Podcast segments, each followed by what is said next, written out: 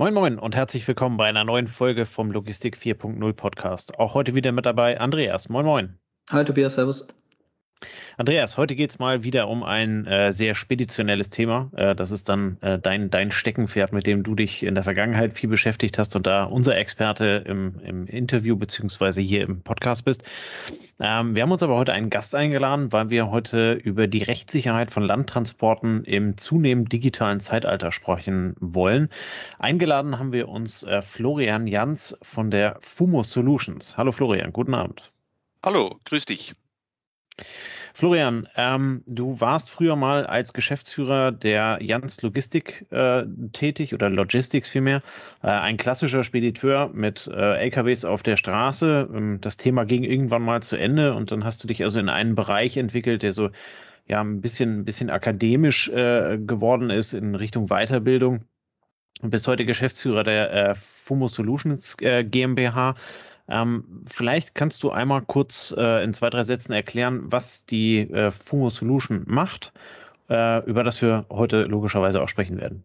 Ja, durch unsere Lösungsansätze vereinfachen wir unseren Kunden eben das Einhalten von Gesetzen und Verordnungen und halten sie entsprechend immer auf dem Laufenden, was es Neues gibt. Ja, durch meine Vergangenheit eben habe ich selber erlebt als Geschäftsführer äh, von Jans Logistics, aber auch dann später in dem Thema ähm, Akademie und Schulungen, wie schwer es doch ist ähm, und die Firmen es äh, schwer haben, eben diese Themen einzuhalten, alle die Gesetze, die Verordnungen und vor allem äh, da dran zu bleiben und äh, alle Themen und, und Kontrollen auch zu dokumentieren. Deswegen bieten wir hier die Lösungsansätze an, um das Ganze eben einfacher zu gestalten. So, das ist der Bereich Rechtssicherheit.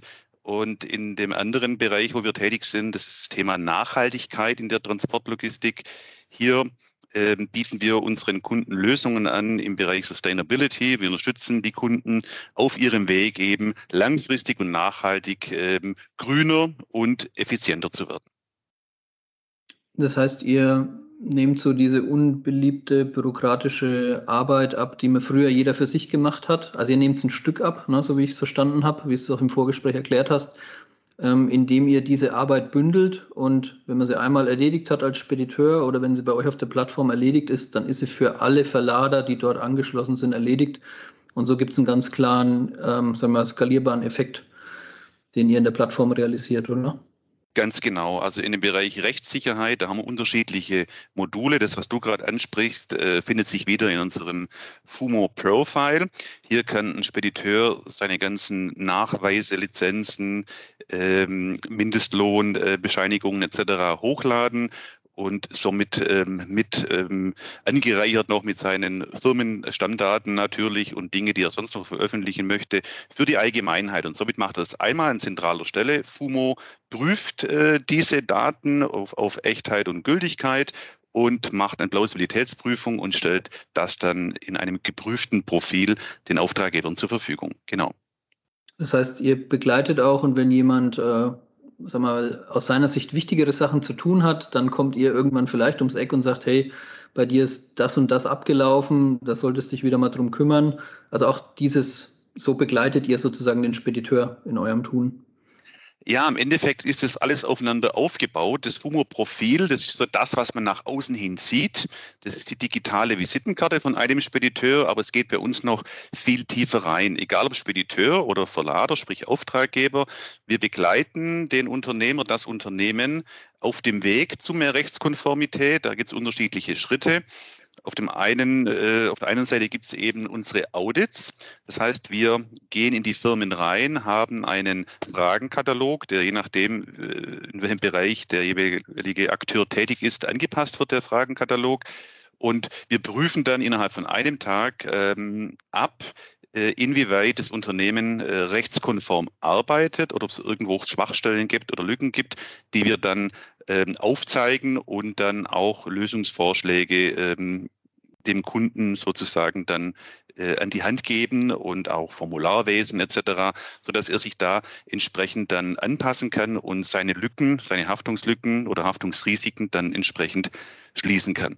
So, das geht eben von dem Audit, äh, wo wir die Schwachstellenanalyse erstmal machen bei dem äh, Kunden, dann bis hin zu den unterschiedlichen Tools. Ähm, ein Tool haben wir schon besprochen, das war das, das, das FUMO Profile. Darüber hinaus gibt es den FUMO Monitor. Mit dem FUMO Monitor kann ein Unternehmen mit Fuhrpark seine Lkw-Fahrer, seine Lkws, seine Auflieger, seine Immobilien, Flurfahrzeuge, alles, was er verwalten möchte eben, wo es gesetzliche Vorgaben gibt von gewissen Fristen, die kontrolliert werden müssen, dann auch Thema wie zum Beispiel äh, die Führerscheinkontrolle, die mindestens jedoch äh, zweimal jährlich gemacht werden muss. Äh, kann somit ähm, in FUMO dokumentiert werden, in diesem FUMO-Monitor. Und das ist nur ein Prüfkriterium. So ein Lkw-Fahrer hat 20, 30 Prüfkriterien, die ich irgendwie immer auf dem Schirm haben muss als verantwortliche handelnde Person und auch haftende Person und prüfen und dokumentieren muss.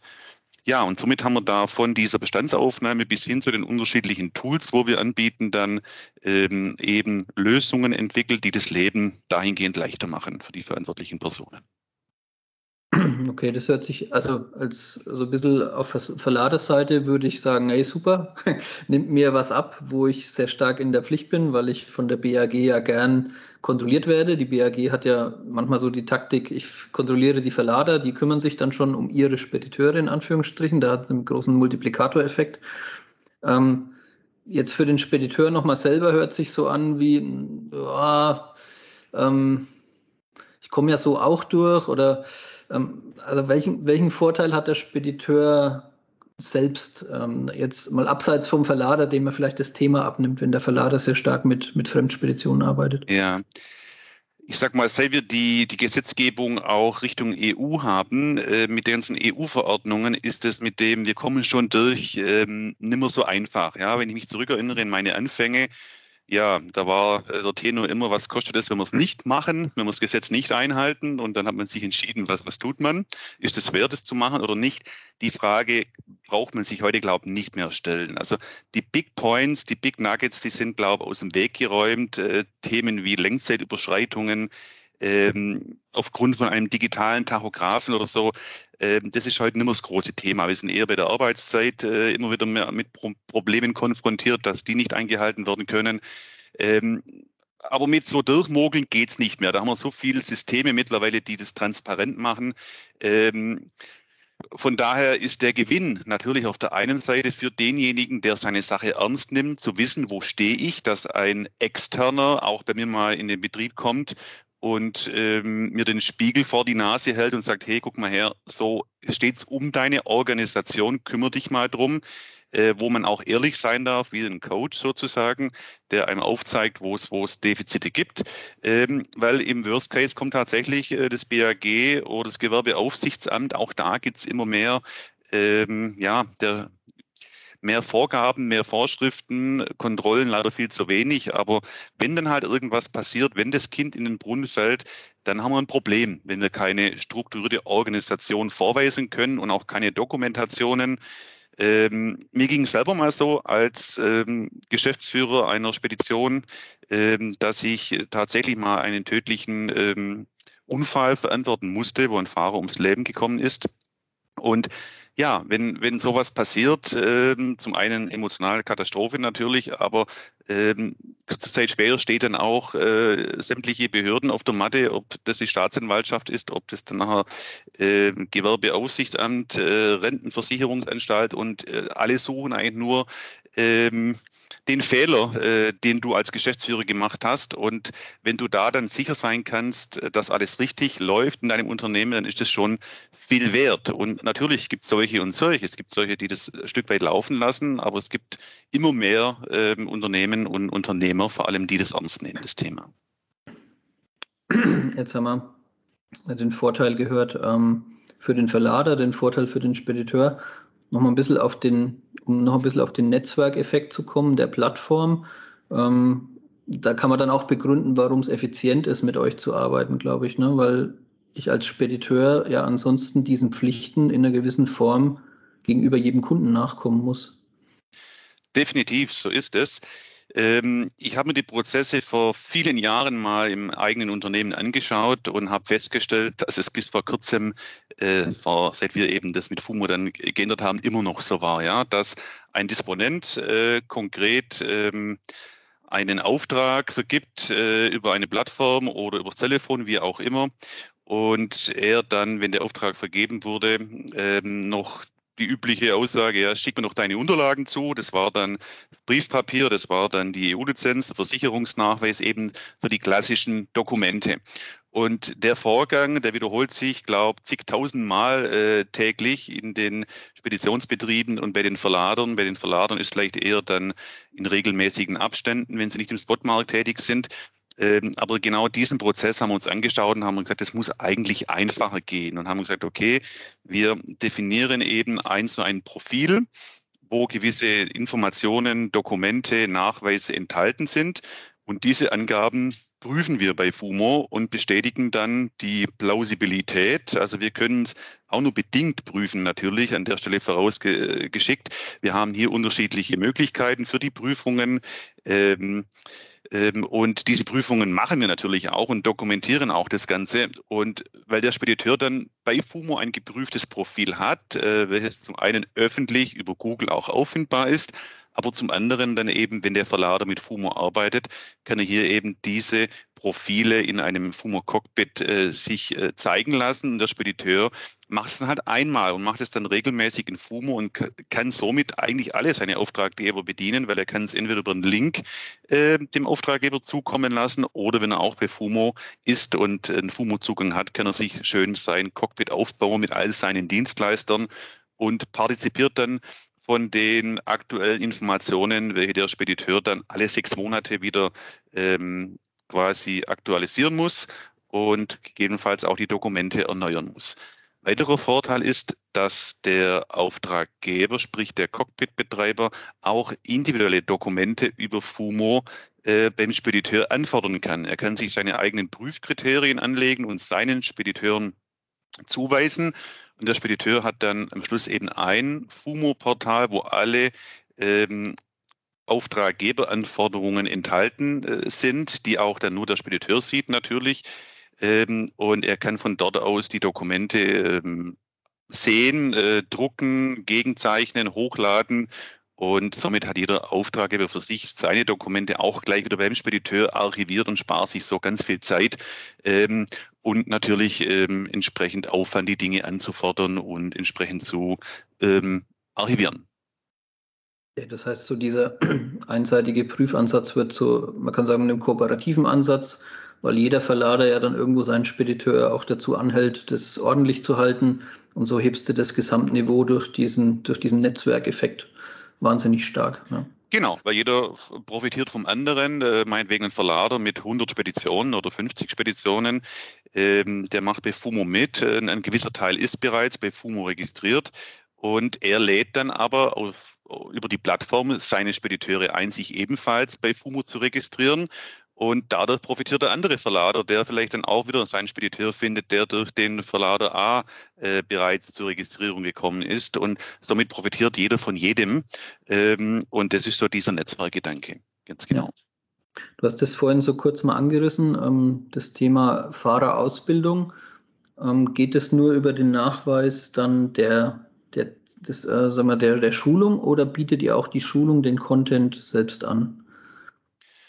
Also die, jetzt muss man differenzieren. Es gibt ja einmal die Berufskraftfahrer-Qualifikation und die Berufskraftfahrer-Weiterbildung gemäß äh, Berufskraftfahrer-Qualifikationsgesetz. Das bieten wir jetzt als FUMO nicht an.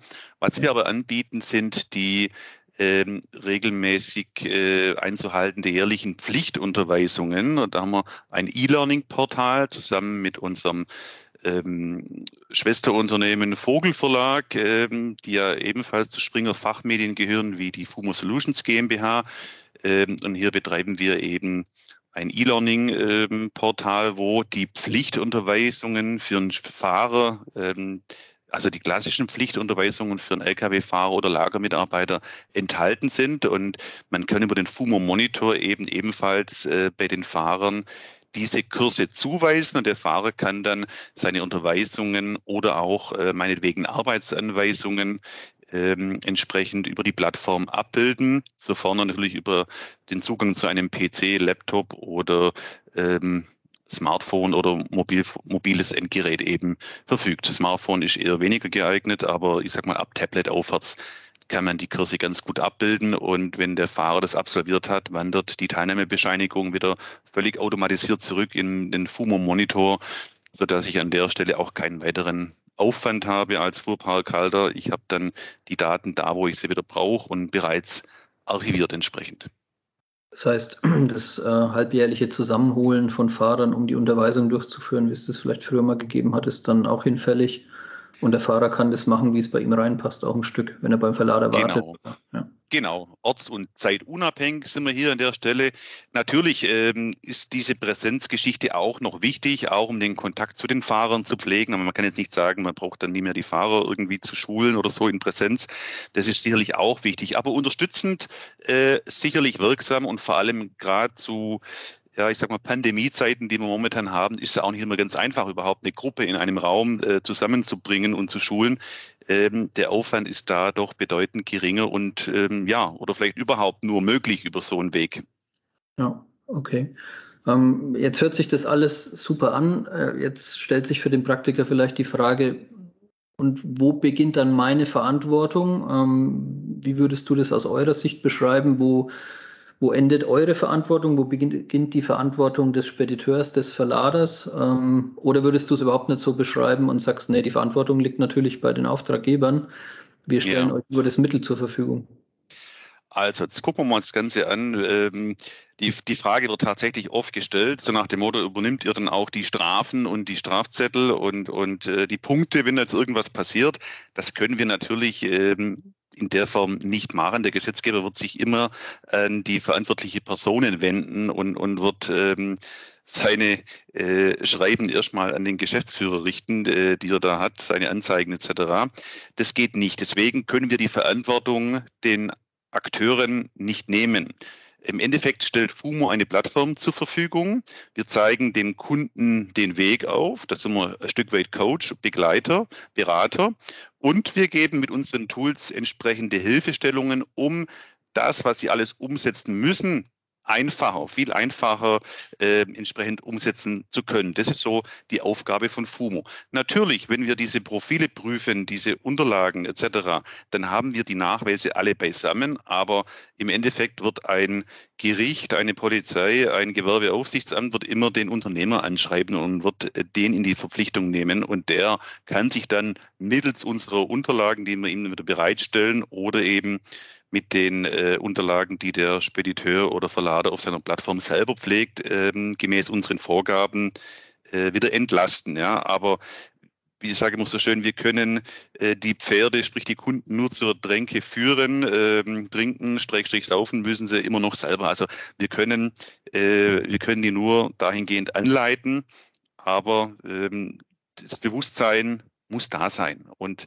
ähm, da gibt es auch tatsächlich Beispiele, die dann beginnen, äh, Firmen, wo beginnen mit der Umsetzung, aber dann stecken bleiben und das auch nie zu Ende bringen, weil sie einfach, ja, ähm, vielleicht zu viel Tagesgeschäft, zu wenig Zeit oder auch vielleicht das meist, meistens beginnt es ja immer dann beim, beim Chef, beim Vorgesetzten, wenn der da keine, äh, keine äh, Sinnhaftigkeit drin seht und, und da schludert, dann ist meistens schon das ganze Unternehmen ähnlich aufgestellt. Das kann man da schön ableiten. Wenn der, wenn der Inhaber oder der verantwortliche ähm, ja, Abteilungsleiter oder wer auch immer da dann äh, in der Verantwortung steht, wenn der pflichtbewusst ist und hohes Streben auch nach Struktur und, und ähm, Ordnung ähm, hat, dann, ähm, dann geht's meistens im ganzen Unternehmen auch so durch die Bank. Das ist ja meistens auch ein Thema von Risikoreduktion, ne? Ja. vor allem wenn du ein Markenunternehmen bist, was eine gewisse Außenwirkung hat. Jetzt nehmen wir mal irgendwie eine Edeka, ein Müller, ähm, wer auch immer. Ne? Wenn da was passiert hat, ist natürlich ein Rieseneffekt. Ähm, wenn dort ein Lkw-Fahrer einschläft und der Lkw fährt auf einen Pkw oder was auch immer, ähm, dann, dann, ist das, dann ist das abseits der Tragödie, die es sowieso erzeugt, ähm, ja. auch ein Markenschaden, der nicht aufzu, aufzurechnen ist. Ja. Was vielleicht ein Unternehmer mit drei Fahrzeugen, der Hans Meyer, der sagt, ich mache das jetzt noch fünf Jahre, Und wenn irgendwas dazwischen kommt, höre ich halt auf. Der nimmt das Risiko vielleicht anders wahr. Ne? Das ist dann vielleicht ein bisschen der Unterschied. Definitiv, definitiv. Also kein Markenartikelunternehmen möchte sich auf der Bildzeitung oder in irgendeiner Fachzeitschrift wiedersehen mit irgendeinem Problem, wo mit Thema Rechtssicherheit zu tun hat. Ähm, also da geben die wirklich ähm, sehr viel und umso größer die Marke, umso eher das Bestreben natürlich auch hier rechtskonform zu arbeiten und hier nichts ähm, ja, in, ins Ungleichgewicht zu bringen. Ja, weil man tut sehr viel, äh, um die Marke zum Strahlen zu bringen und umso mehr tut man auch, um das dann zu erhalten und nicht zu schädigen. Ja. Ja, und für alle anderen ist es ja, sorry, aber für alle anderen ist es ja drin noch ein Geschäftsrisiko. Ne? Also ähm, wenn, wenn in irgendeiner Art und Weise ein, ein personenbedingtes äh, ja, Verschulden oder Organisationsverschulden nachzuweisen ist, ähm, dann ist der Strafzettel ja auch ein bisschen höher als 50 Euro, der da kommt. Ähm, wie gesagt, abseits jeglicher Tragödien, die da sind. Ähm, aber das kann ja äh, gerade kleinere Speditionen oder kleinere Unternehmen dann halt eben auch vor riesige Herausforderungen stellen. Definitiv. Und auch da äh, sind die Zügel angezogen worden. Wir haben ja auch das Risikoeinstufungssystem in der EU, ja. äh, wo auch dann ähm, das belegt wird mit, mit äh, diesem Punktesystem. Und wenn ich entsprechende Vergehen auf meiner Liste habe, man kann es vergleichen mit, mit, äh, der, mit dem Autofahren, mit den Punkten in Flensburg, haben wir hier dieses Risikoeinstufungssystem. Und wenn wir hier entsprechend Verstöße haben, kann auch äh, relativ schnell eine Lizenz entzogen werden. Und dann ist die Basis für mein Geschäft als Spediteur oder oder Frachtführer dann genommen. Also hm. das ist nicht so, nicht ohne. Das meinte ich auch eingangs, wo ich gesagt habe, man kann das nicht mehr so einfach schleifen lassen, weil die Regularien, die, die Gesetze, Verordnungen deutlich stringenter geworden sind in den letzten Jahren, äh, dass man sich da kümmern muss, definitiv. Und natürlich, wenn wir ein Stück weitergehen, äh, der Markenartikelhersteller, ähm, der einen Großteil seines Logistikgeschäfts outgesourced hat an Spediteure. Die wenigsten haben einen Eigenfuhrpark.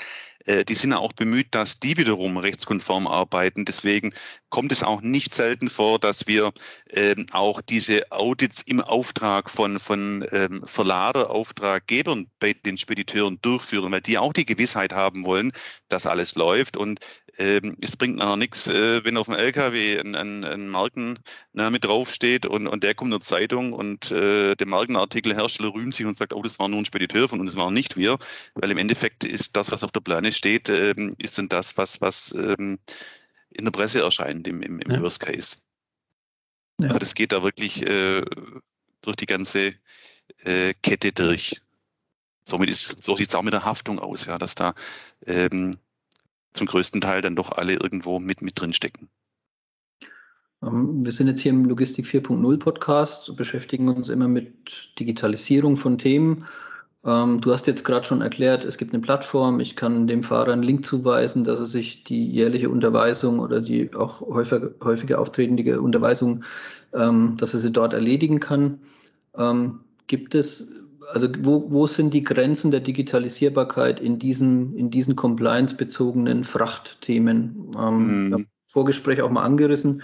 Für manche Sachen könnte ich ja eventuell auch mein Smartphone nehmen, könnte ein Foto machen, kann vielleicht in Zukunft unterstützt durch Kameraerkennung irgendwelche Plausibilitätschecks machen, ähm, könnte ja auch mit dem Foto dokumentieren, dass ich den Spanngurt angelegt habe und so weiter und so fort. Also ich könnte ja da schon ein gewisses einen gewissen Prozentsatz äh, vielleicht durch einen Einbau in einen Digitalprozess abdecken? Wo, wo sind die Grenzen? Was, was geht nicht? Ja, also die Grenzen sehe ich tatsächlich zum einen an der Rampe, an der Verladerampe. Ähm, da haben wir immer noch physische Prüfungen, die wir durchführen müssen. Wir müssen uns die Beschaffenheit des Fahrzeugs anschauen, ob es technisch einwandfrei ist. Wir haben das Thema tatsächlich Ladungssicherung. Ähm, das wird schwierig sein, mit einem Bild das abzugleichen, ob das alles in Ordnung ist, weil wir müssen da gucken, wie schwer ist das Ganze, ähm, wie muss es abgesichert werden, wie sieht es mit dem Reibwert aus, wie sieht es mit dem Boden aus, ist das ein Fahrzeug, wo äh, Code XL ähm, ausgestattet ist. Also gibt es viele Punkte, die man sicherlich ähm, für, man kann sicherlich das eine oder andere von den Themen auch digitalisieren, aber in welchem Zustand ist das Fahrzeug? Ich kann zwar vielleicht hinterlegen, das Fahrzeug hat Code XL, aber da muss ich immer noch gucken, ist, äh, ist die, die Prüfung, die ehrlich durchzuführen ist, auch gemacht worden, dass überhaupt das Zertifikat noch tragen darf von dem Code XL. Also da kommen wir nicht drum herum, sicherlich eine physische Kontrolle zu machen. Genauso eben äh, die Herkunft des Fahrers ist, äh, muss geprüft werden. Ähm, wir müssen die Einhaltung von Kabotage etc. prüfen. Das sind sicherlich Themen, die vielleicht mal irgendwann in, in einer digitalen Form, siehe auch elektronischer Frachtbrief, ähm, dass man da was machen kann. Aber ähm, der Transportmarkt ist doch sehr, sehr vielschichtig und kleinteilig. Das heißt, wir haben hier doch mit, mit ganz, ganz, ganz vielen Akteuren aus allen Herren Ländern sozusagen ähm, zu tun. Und ähm, das sind ja auch oft Kleinstunternehmen und die müssen ja da mitziehen, wenn wir hier das Thema Digitalisierung ähm, voranschreiten wollen und weiterkommen wollen. Das heißt, äh, der durchschnittliche, äh, die durchschnittliche Fuhrparkgröße in Deutschland äh, sind nach wie vor die sieben Lkw pro Unternehmen. Und das, was, über das wir gerade sprechen, müssen ja die Unternehmen dann auch ein Stück weit ja alle mittragen und, und ähm, dann entsprechend ihre Fahrer digitalisieren, die ganzen Daten, Informationen. Also da sehe ich Grenzen und natürlich auch gerade bei der Transportvergabe, ähm, weil wir so einen ähm, zerstückelten Markt haben. Natürlich haben wir es mit, mit den unterschiedlichsten äh, Frachtführern zu tun. Und selbst wenn ich jetzt als Auftraggeber vorgebe, Mensch, ähm, ihr müsst euch jetzt alle bei FUMO registrieren, äh, dann geht es ja schon weiter, wenn jetzt da einer meiner äh, Stammspediteure wieder vielleicht einen Auftrag doch vergibt in einem Subverhältnis oder auch manchmal sogar Sub-Sub-Verhältnis, äh, dann tun wir uns halt schon schwer, da an die Daten äh, in digitaler Form zu kommen und vor allem geprüfte Daten zu kommen. Das sehe ich schon Grenzen aus heutiger Sicht. Okay, vielleicht noch so als Seitenfrage, ähm, die sieben Fahrzeuge pro Spediteur. Ähm, man, hört immer wieder von, von Käufen von Speditionen, dass große Spediteure kleine Speditionen aufkaufen.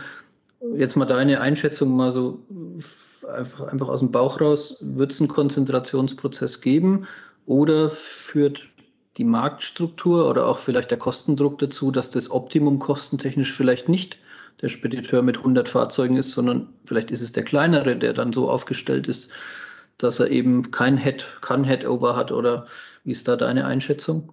Also wird es auch in 20 Jahren noch äh, so eine Stückelung geben oder wird es ähnlich wie in der Landwirtschaft oder im Handel oder in anderen Branchen, wird es eine Konzentration geben? Also witzigerweise hat man diese Thesen und diese Fragen sich schon vor 20 Jahren gestellt. Ähm, da hat man auch gesagt, wo geht die Reise hin?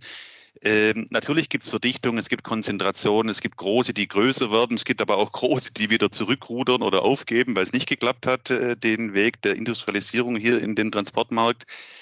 Ähm, ich glaube, die, die, die Wahrheit liegt in der Mitte irgendwo. Es wird immer denjenigen geben mit, mit, mit paar wenigen Fahrzeugen, der halt dann in einer Flotte von einem großen äh, Stückgutspediteur oder Komplettladungsspediteur mitfährt. Ob der noch zwingend aus Deutschland kommt, das ist die andere Frage. Ähm, und es wird dann sicherlich die, die großen Player geben im Markt, die vielleicht ein Stück weit auch noch zunehmen werden und, und äh, sicherlich auch noch durch Zukäufe wachsen werden. Ähm, ich denke mal, dass es sich auf die zwei Bereiche äh, künftig mehr konzentrieren wird und eher der Mittelstand darunter leidet. Gerade der, der, der mit 30, 40, 50 Fahrzeugen, äh, dass es da immer schwieriger wird, äh, sich zu behaupten, weil, wie du schon gesagt hast, der Kleinere übergibt die ganzen administrativen Arbeiten dann seinem Auftraggeber oder seinen Auftraggebern und, und von denen gelenkt und geleitet. Und die großen Player, die haben auch dann die Muskelkraft, das, das, das alles umzusetzen. Also das ist schon ähm, ja eine gute Frage und keine Ahnung, wie es da weitergeht, aber ich denke mal, in die Richtung könnte es weitergehen. Okay. Jetzt als Geschäftsführer von Fumo Solutions habe ich mir beim, bei der Vorbereitung gedacht, also ich hatte, ich hatte selber vor acht oder neun Jahren mal die BAG in meinem damaligen Job ähm, vor Ort und da gab es ein Versäumnis, wo ich jetzt eingeschätzt hätte, also so heftig war das jetzt nicht. Ne? Kapotagethema, der, das Fahrzeug hat irgendwie ähm, nicht drei, sondern vier oder irgend sowas äh, Fahrt, Fahrten gemacht. Und die Auswirkungen für mich waren aber doch relativ konkret. Also ich hätte dann einige Jahre keine Spedition gründen dürfen. Und ähm, jetzt kommst du sicher mit vielen solchen Fällen in Berührung. Du hast es vorhin schon angedeutet, wenn es dann Richtung Personenschaden geht. Ähm, abseits von dem, dass es einen belastet, suchen diejenigen, die die Kosten übernehmen, dann immer nach Auswegen, die Kosten nicht zu übernehmen.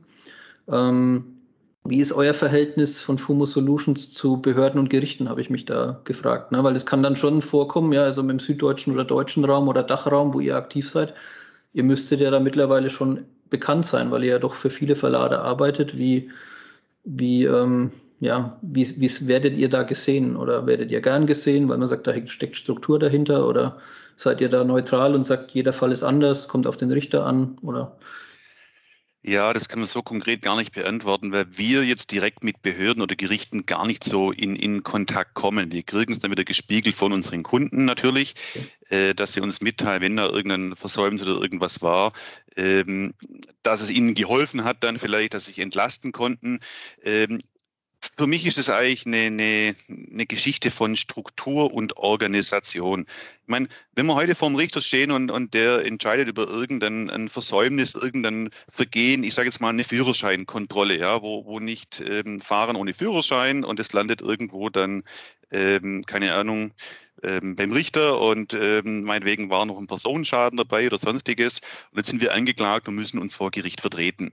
So, jetzt ist natürlich ein Unterschied, ob, äh, wenn der Richter dann seine Fragen stellt, Beweisaufnahme macht etc., äh, findet er ein Unternehmen vor, wo klar strukturiert ist, wo es eine klare Organisation gibt, eine Delegation mit den Aufgaben, wo auch Kontrollen gemacht werden, die Kontrollen ordnungsgemäß äh, dokumentiert werden. Der Verkehrsleiter oder Geschäftsführer prüft auch die Kontrollen und Dokumentationen, kann das alles vorweisen und bei denen passiert mal so ein Vorfall oder wir kommen in Unternehmen, wo ähm, es gar keinen richtigen Fuhrparkverantwortlichen gibt. Äh, alles lässt man so laufen, mehr oder weniger. Es gibt keine Nachweise auf die Frage, ob es äh, da Nachweise gibt. Äh, dann kommt die Antwort vielleicht, ja, machen wir schon, äh, kontrollieren wir schon, aber dokumentieren tun wir es nicht. Ähm, wenn so ein Richter dann entscheiden muss über so einen Fall, ähm, dann wird natürlich der, wo seine Hausaufgaben gemacht hat, äh, besser davon kommen, wo jemand, wo das fahrlässig ähm, ähm, angegangen ist.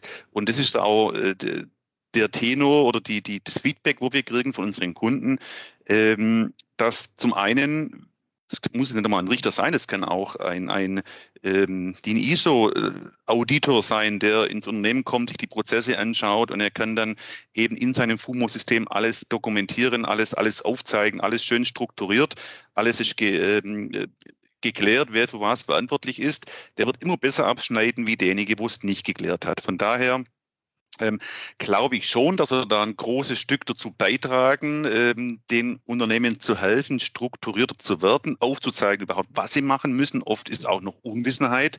Ähm, und wenn dann, wie sie es machen müssen. Und natürlich führt es am Schluss dann bei einem Audit zu einem Zertifikat, zu einem tollen Ergebnis. Und auch da zeigt uns die Vergangenheit. Wir haben Kunden, die wirklich seit vielen Jahren diese Audits bei uns durchlaufen. Am Anfang sind sie das erste Mal vielleicht durchgefallen. Und am Ende sind sie dann doch alle weit über 90 Prozent angekommen. Und wenn man mit denen spricht, dann sagen sie, das ist, ein, das ist ein Prozess. Man macht sich auf die Reise, man fängt an, man kann im ersten Jahr nicht alles umkrempeln, aber Step by Step wird die Organisation, die Struktur wird immer besser. Und äh, das Ergebnis natürlich auch und, und somit auch das Ergebnis auf dem Zertifikat. Und zurückzukommen zur Frage, natürlich, äh, wenn die Behörden dann sowas sehen, ähm, schneidet man als Unternehmen deutlich besser ab, ähm, wenn wir da gar nichts haben.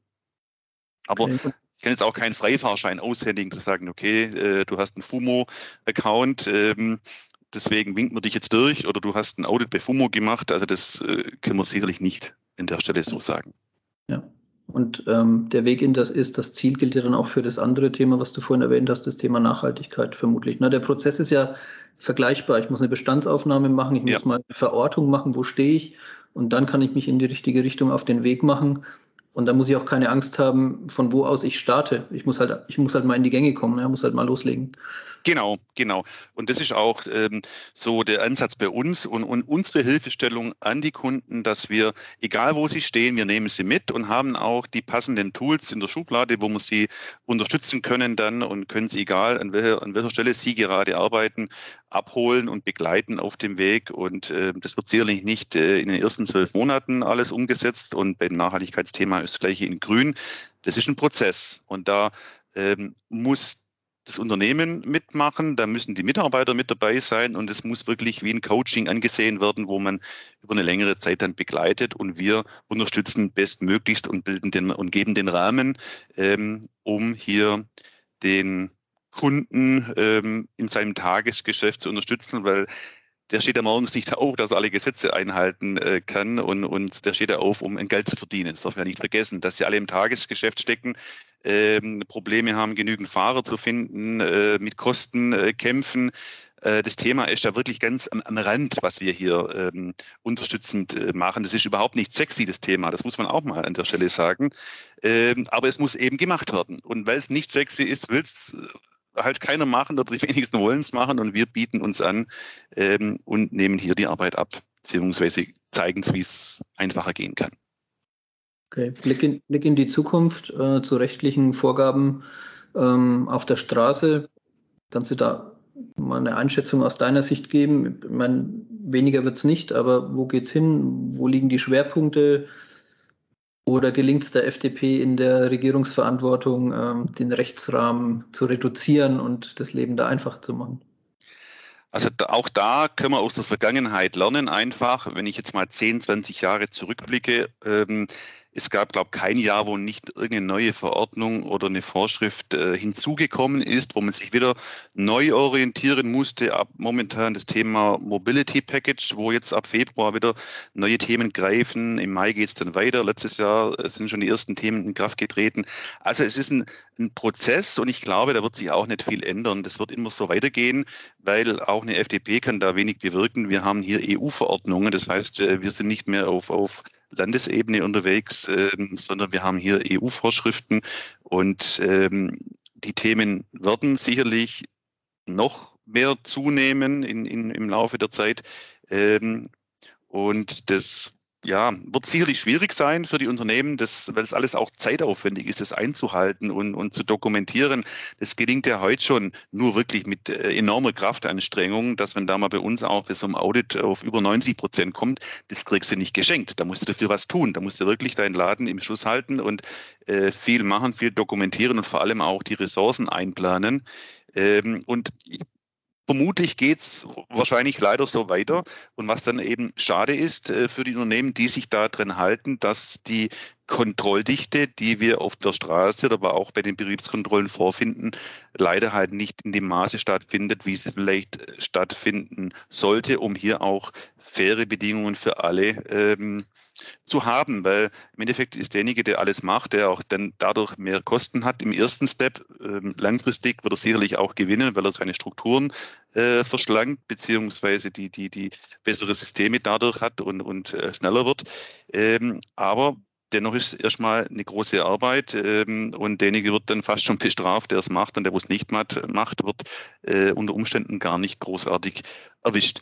Aber wie gesagt, ähm, unterm Strich zählt dennoch äh, der Vorteil, wenn ich eine saubere Struktur und Organisation habe, ähm, dass ich da transparent bin an der Stelle und mich ein Stück weit äh, dann in Sicherheit auch wiegen kann für den Fall, äh, das, was passiert, aber eben auch ähm, Richtung Schadensmanagement oder äh, das Thema Nachhaltigkeit. Das hat alles damit was zu tun, dass wir unsere Prozesse strukturiert haben und organisiert haben. Ja, dann ein kleiner äh, weiterer Punkt ist noch sicherlich, oder was heißt klein, ist ein großer Punkt, das Thema Digitalisierung. Ähm, wir finden die unterschiedlichsten Systeme vor bei den Spediteuren, Frachtführern. Ähm, und am liebsten hätten natürlich alle ein System, wo alles kann, ähm, wo ich mit einem System alle, alle äh, Probleme beheben kann und, und für alles eine Lösung habe. Das gibt es aber nicht. Wir haben immer die Schnittstellenthematik. Ähm, und ja, da muss man sich A damit beschäftigen, man muss sich auskennen, man muss die finanzielle ähm, Bereitschaft auch haben, da zu investieren in, in äh, derartige Systeme und ähm, ja, das Thema Schnittstellen ähm, und unterschiedliche Systeme, das ist sicherlich auch ein Punkt, wo uns da ähm, in Zukunft noch ähm, deutlich beschäftigen wird, alle miteinander. Meinst du denn, also deine, deine, deine Ausführungen, die du gerade ähm, uns gegeben hast, ähm, meinst du, dass ein Spediteur auf lange Sicht da überhaupt noch eine Chance hat, ein Geschäft erfolgreich ähm, zu führen, wenn er sich darum nicht kümmert? Du hattest gerade gesagt, äh, die, die Kontrolldichte ist nicht besonders hoch, das heißt, es gibt Schlupflöcher und ähm, vielleicht hat man äh, Glück, aber irgendwann haben wir alle vielleicht mal in der Statistikvorlesung äh, äh gehört und ge oder gelesen, ähm, dass da halt eben dann doch ein entsprechendes Risiko ist. Meinst du, das geht trotzdem oder ist das nicht eher gerade durch die dichteren Regelungen halt eben auch so, dass das Netz immer enger wird und damit halt eben letztendlich das Risiko, was wir vorhin besprochen haben, auch immer größer wird. Ja, langfristig wird es sicherlich so sein. Ähm, weil vor allem das Risiko, dass irgendwas passiert, wie in meinem Fall jetzt, ja, dass ein Unfall passiert und in dem Moment ähm, sind alle auf ähm, Alarm und Halbachtstellung und, und dann ist nicht mehr wegzukehren das Problem. Aber ähm, ja, schwierig. Also die schnelle Markt kannst du damit vermutlich noch machen. Ne? Und äh, das wird ja vielleicht in der Nische immer irgendwo ein bisschen möglich sein, aber ähm, wenn ich dir so zuhöre, bezweifle ich, dass man da also ein größeres Unternehmen aufbauen kann, Nein, was also über, über 50 Jahre plus äh, länger zuverlässig und rentabel funktioniert. Definitiv nicht. Man muss sich darum kümmern, das ist Fakt, auch ja. ohne jetzt die Kontrolldichte. Äh, wenn was passiert, wie gesagt, dann haben wir das Problem ja trotzdem.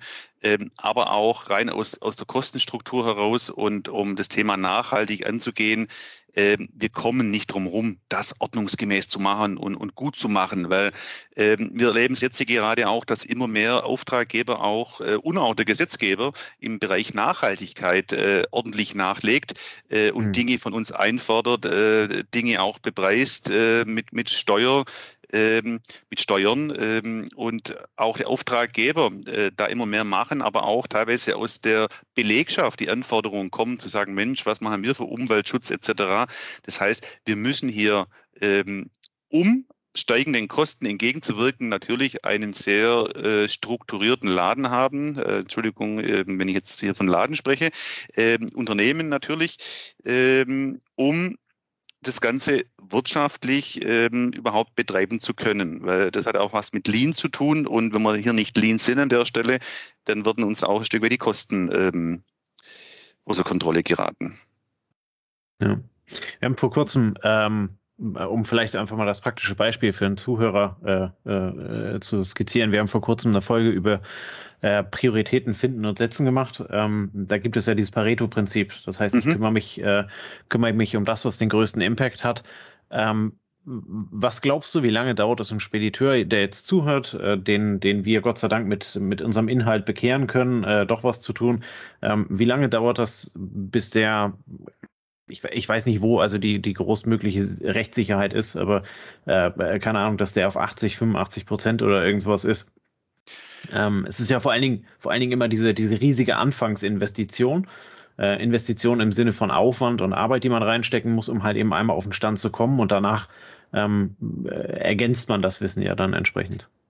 Ja, aber hier gehen wir tatsächlich den Weg, dass wir äh, relativ schnell Klarheit haben. Und äh, das Problem ist, dass viele gar nicht wissen, wo sie überhaupt stehen. Ja?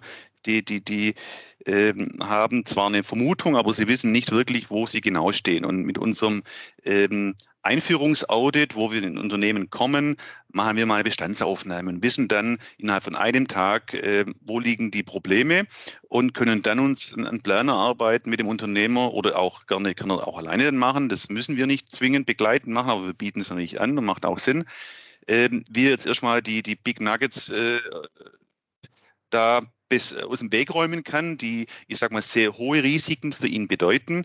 Äh, wenn er da ein paar schwerwiegende Verstöße bei uns äh, in dem Einführungsaudit hat, dann kann er innerhalb von kürzester Zeit tatsächlich durch Umstellung äh, und auch vielleicht durch Tools von uns die Dinge beheben, um da perspektivisch schon mal ähm, ja, die größten Sanktionsthemen dann im Griff zu haben und dann Step by Step äh, die anderen Punkte nachzuziehen. Ich finde es aber wichtig, mal eine, eine, Bestandsaufnahme zu haben, um überhaupt mal zu wissen, wo ist die Fahne reingesteckt, ähm, wo stehen wir. Und von dem Punkt aus können wir dann weiter marschieren und durch die Betreuung, sage ich mal, durch uns kann man das sicherlich innerhalb von sechs Monaten ähm, ja, maximal ein Jahr, äh, auch wenn man durchgefallen ist beim, beim, beim Einführungsauto oder sehr schlecht abgeschnitten hat, ähm, da relativ weit kommen und diese 80 Prozent Hürde dann auch ähm, erklimmen und somit das Zertifikat in den Händen halten. Also das ist immer die Frage, wie viel Zeit ähm, setzt der Unternehmer darauf dann an? Ähm, hat er die Ressourcen dafür? Das ist das nächste Problem. Äh, wer kümmert sich dann im Unternehmen drum ähm, und, und wer macht dann die, die Umsetzung? Ich habe erlebt schon, dass Firmen drei Jahre hintereinander durchgefallen sind beim Audit, weil sie halt entweder ähm, nie genügend Zeit dafür investiert haben oder eben die ähm, Personen immer abhanden gekommen sind. Die haben gekündigt oder wurden gekündigt, dann kommt der Neue wieder, bis der eingearbeitet war, war er schon wieder weg. Und somit lag das Thema dann zwei, drei, vier Jahre brach. Habe aber auch Unternehmen gehabt, die innerhalb von einem Vierteljahr angerufen haben und gesagt haben, wir hätten jetzt gerne ein Nachaudit, äh, schon vorzeitig, vor dem Jahr, äh, weil wir alle unsere Hausaufgaben jetzt gemacht haben und wir wollen hier ähm, jetzt nochmal das Audit durchlaufen. Also das steht und fällt mit dem Engagement von jedem Einzelnen, wie er, wie er zu dem Thema steht und wie schnell er hier rechtskonform oder nachhaltig sein möchte. Ja, und letzten Endes die Anstrengung, das ist ja das, was du vorhin erzählt hast, ähm, die Anstrengung da nachher als, als, als, als Nachweis vorlegen zu können im, im Falle der Fälle. Ja. Ähm, der bringt ja den Unternehmer sicherlich nicht aus der Haftung, aber auf jeden Fall aus der groben Nachlässigkeit. Genau, genau. Also kann hier auf jeden Fall schon mal sicherstellen und darstellen, dass er das nicht laufen lässt alles, sondern dass er da ähm, bestrebt ist, die Rechtskonformität ähm, zu, zu erlangen, zu erhalten und auch ja auf Dritte setzt, die ihn da begleiten, beraten. Das sind alles sehr äh, positive Eigenschaften. Wenn ich da an der Wand stehe, mit dem Rücken an der Wand und muss ich da in irgendeiner Form rechtfertigen, äh, hingegen, wenn ich nichts gemacht habe. Fein dann danke ich dir ganz herzlich für deine Ausführungen. Ähm, das, das, da war eine ganze Menge mit drin äh, für unsere Hörerinnen und Hörer, ähm, was sie mitnehmen können. Und ich, ja, ich finde, ich finde, einfach mal drüber äh, zu sprechen, über die Themen, die unsexy sind, so wie du es genannt hast, ähm, ist halt eben letzten Endes auch wichtig, einfach weil es ein fundamental wichtiges Thema ist, ähm, was, was uns im Unternehmensalltag äh, ständig begleitet und damit auch angefasst werden muss. Ähm, ja, insofern vielen Dank. Ähm, jetzt äh, wollen wir so ein bisschen äh, den, den persönlichen Schwenk äh, zu dir als Person machen. Äh, da hat äh, Andreas dann einmal wieder unsere Schlagwortrunde ähm, vorbereitet, die wir gerne, gerne mit dir spielen wollen. Die berühmte Schlagwortrunde, ähm, die sich daraus ergibt, dass wir einfach gucken, welche Informationen finden wir denn so im Netz äh, zu einer Person und ich würde dir einfach jetzt mal ein paar Worte zuwerfen und du kannst in einem kurzen Satz reagieren, ähm, wie es dazu kommt, dass ich das eventuell bei dir gefunden habe. Ich, ich hoffe, du kannst mit allem was anfangen. Ich fange mal an mit Brian Tracy. Ja, Brian Tracy, ein toller Autor und Erfolgstrainer, den ich mal in Wien persönlich treffen durfte und äh, im Rahmen eines Seminars mit ihm zusammen äh, zum Abend gegessen habe. Okay, dann kommt der Willi. Der Willi ist unser Labradudel, Mini-Labradudel-Hund, den wir seit einem Jahr haben und der die gesamte Familie auf Trab hält. Gut, ähm, der Lieblingsitaliener? Der ist ganz arg wichtig, der Lieblingsitaliener, weil wir da regelmäßig, äh, meistens freitags dann mit der Familie eben zum Essen hingehen und so das Wochenende ähm, beginnen sozusagen. Okay, dann habe ich Rennrad oder Wohnmobil oder All-Inclusive. Such dir was raus. Ja, das Rennrad hängt eher mit einer Charity-Veranstaltung zusammen. Ähm, und zwar unterstützen wir bei der FUMO Solutions äh, das Team Rinkeby. Das ist ein, äh, eine Veranstaltung, wo es um ein, eine Radtour geht, die von einem unserer Kunden, eben ähm, Ekes Granini hier, äh, darf man glauben nennen, mit dem Team Rinkeby, ähm, von äh, jährlich äh, von Niederolm nach Paris fährt und hier äh, Gelder einsammelt für die Deutsche Krebsstiftung und äh, also Kinderkrebsstiftung. Und hier sind wir im, im Sponsoring tätig und, und, unterstützen das Ganze. Okay, und ergänzend passend dazu die Klinik Clowns. Ist auch ein Engagement von euch, glaube ich. Genau, das ist jetzt in unserer Familie, das ist eine Herzensangelegenheit. Wir haben vor zehn Jahren den Verein gegründet, die ganz besondere Hilfe e.V. Hier unterstützen wir zwei Einrichtungen in der Kinderklinik äh, in Ulm. Einmal die Dr. Clowns, die äh, wöchentliche Auftritte haben auf der ähm, äh, ja, Krebsstation sozusagen, wo die Kinder wirklich über lange Zeit äh, verbringen müssen. Und nicht nur die Kinder, sondern auch die Eltern und die geschwistrigen Kinder. Und die Klinik Clowns eben hier den Alltag etwas ähm, ja, versüßen oder eben zur Abwechslung äh, für Abwechslung sorgen. Und auf der anderen Seite gibt es das Projekt ähm, Kunsttherapie, Maltherapie, äh, wo immer ein offener Maltisch ist, wo die Kinder, die kranken Kinder und die Angehörigen dort ähm, ja ihre Emotionen äh, mit Bilder oder sonstigen Kunstwerken ähm, ausdrücken können. Und das ähm, begleiten wir seit zehn Jahren und sammeln hier Spenden dafür ein. Okay, genau, das habe ich gesehen, dass ihr das schon sehr lange tut und regelmäßig und wir verlinken das auch mal hier, wen es interessiert. Ähm, ist, ist interessant. Ähm, führt mich ein bisschen noch zu einer Zwischenfrage vielleicht. Was motiviert euch, sowas zu tun? Also sowohl äh, die Geschichte ähm, über die Rennrad, über das Rennrad-Sponsoring Gelder zu sammeln, als auch euer Thema des ähm, die Klinik-Clowns, äh, die ganz besondere Hilfe. Wie kommt oder wie wo liegt da die, die Motivation? Ja also wir haben dich jetzt als Unternehmer kennengelernt, ne, der Spedition geführt hat, ja. der Unternehmen aufgebaut hat. Wie, was ist da dein Antrieb? Ja, ganz einfach, ähm, kann man ganz einfach beantworten. Wenn es einem gut geht, äh, man drei gesunde Kinder hat, ähm, dann sollte man auf jeden Fall hier was zurückgeben und die unterstützen, die vielleicht äh, nicht immer auf der Sonnenseite des Lebens stehen. Ähm, und ähm, da dafür sorgen, dass man da irgendwas machen kann. Ich glaube, da sind wir alle irgendwo in der Pflicht, ähm, dass man äh, hier an der Stelle die Schwächeren unterstützt und, und hierfür was, was Gutes tut. Okay, vielen Dank. Dann zu unserer letzten Abschlussfrage. Ähm, wir fragen ja jeden Gast, äh, bringt mal für unsere Hörer eine Empfehlung mit, ein Buch, ein Podcast, ein Film, ein Medium. Was hast du uns mitgebracht? Ja, da habe ich mir wirklich schwer getan und habe mich da längere Zeit damit beschäftigt, weil es sehr viele gute Bücher in meinem Fundus gibt, die ich da vorstellen könnte. Aber vielleicht hebe ich mal eines ähm, hervor, was mich auch schon vor ja mittlerweile äh, 12, 13 Jahren ähm, mehr oder weniger über den Weg gelaufen ist, und zwar das Buch von Stephen Rees, ähm, Wer bin ich und was will ich wirklich? Da geht es um 16 Lebensmotive, die wir Menschen alle in uns haben, und äh, das Buch und die Methodik, ähm, das ist im Endeffekt ein Persönlichkeitstest, äh, der dazu äh, gehört von dem Professor Dr. Stephen Rees, US-Amerikaner, leider schon verstorben. Und das Thema hat mich so fasziniert, weil ich persönlich natürlich viel mit Menschen zu tun habe, ob es Mitarbeiter sind, ob es Kunden sind, ob es Freunde sind. Und ähm, wenn man Menschen verstehen will, dann muss man wissen, was sie antreibt, ja. Und, und was will der Mensch wirklich und was sind seine Triebfedern. Und dann kann ich erst das Verhalten von einem Mensch verstehen, weil wir gucken ja alle durch unsere Brille und sagen, oh, den mag ich und der ist blöd und so weiter. Ähm, aber es ist halt immer unsere Brille, unsere Motive, durch die wir durchschauen und den anderen oft ähm, relativ schnell bewerten. Und durch diese Methodik ähm, und durch dieses Buch und durch dieses Wissen, ich habe dann auch die Ausbildung gemacht zum äh, Reese Profile Master, habe in den letzten zwölf Jahren bestimmt 400 Menschen ähm, gecoacht zum Thema äh, Lebensmotive und, und Persönlichkeitsentwicklung. Und äh, ich finde es einfach äh, mega spannend, wenn man die Menschen auch versteht, die vor einem stehen und ihr Verhalten auch ähm, verstehen kann.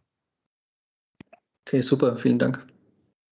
Gerne. Ja, sehr, sehr, sehr spannend. Äh, wir verlinken das dann einmal äh, unten in den Shownotes, äh, sodass derjenige, der sich das auch einmal durchlesen, durcharbeiten möchte, ähm, es dann, dann auch entsprechend findet. Ähm, du hast in der Gesprächsvorbereitung noch so einen schönen Satz gesagt oder irgendwo niedergeschrieben. Ähm, nichts verändert sich, außer wir verändern uns. Das passt ja letztendlich zu dem ganzen Thema, was wir heute so gesprochen haben. Ist das ein Lebensmotto von dir oder äh, wie, wie kommst du da darauf? Ja, also ich habe in meinem Leben schon ganz, ganz viele Seminare besucht. Ich habe da auch eine gewisse Zeit, ähm, also gerade alles Richtung Persönlichkeitsentwicklung sehr viel gemacht. Das war auch das Thema, wo ich auf das Reisprofil aufmerksam geworden bin. Und klar, das ist eine Botschaft, ähm, die ist so, ja, wenn wir in unserer Außenwelt irgendwas verändern wollen, äh, wir können zum Beispiel die Menschen nicht verändern, wir können die Umstände ähm, nicht verändern, aber wir können uns verändern, ja, wir können unsere Einstellung zu den Dingen verändern.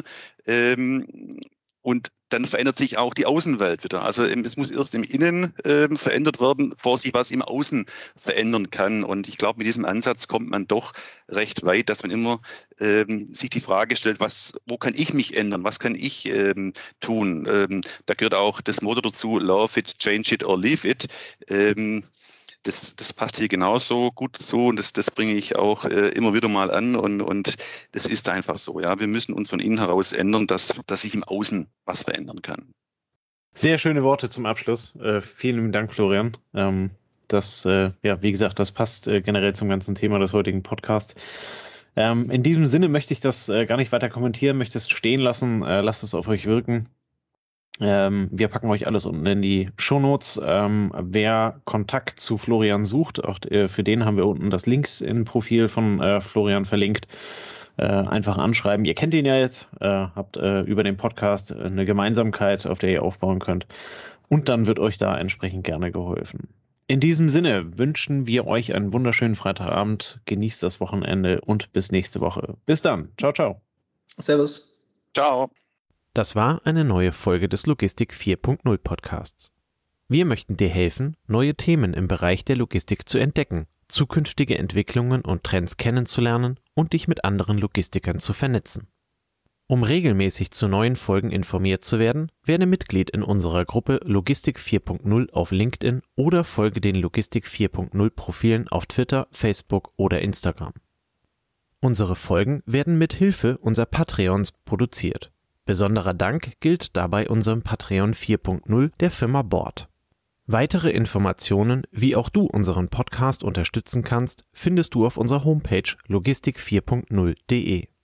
Hast du einen interessanten Themenvorschlag oder möchtest du dich als Interviewgast bewerben, kontaktiere uns per Mail an logistik4.0 at gmail.com. Bei persönlichen Kontaktanfragen an uns schreib uns gerne dein Anliegen dazu, damit wir wissen, wie wir diese Anfrage einordnen können und dich unter dem täglichen Spam schnell herausfischen können. Vielen Dank und weiterhin viel Spaß mit unserem Logistik 4.0 Podcast.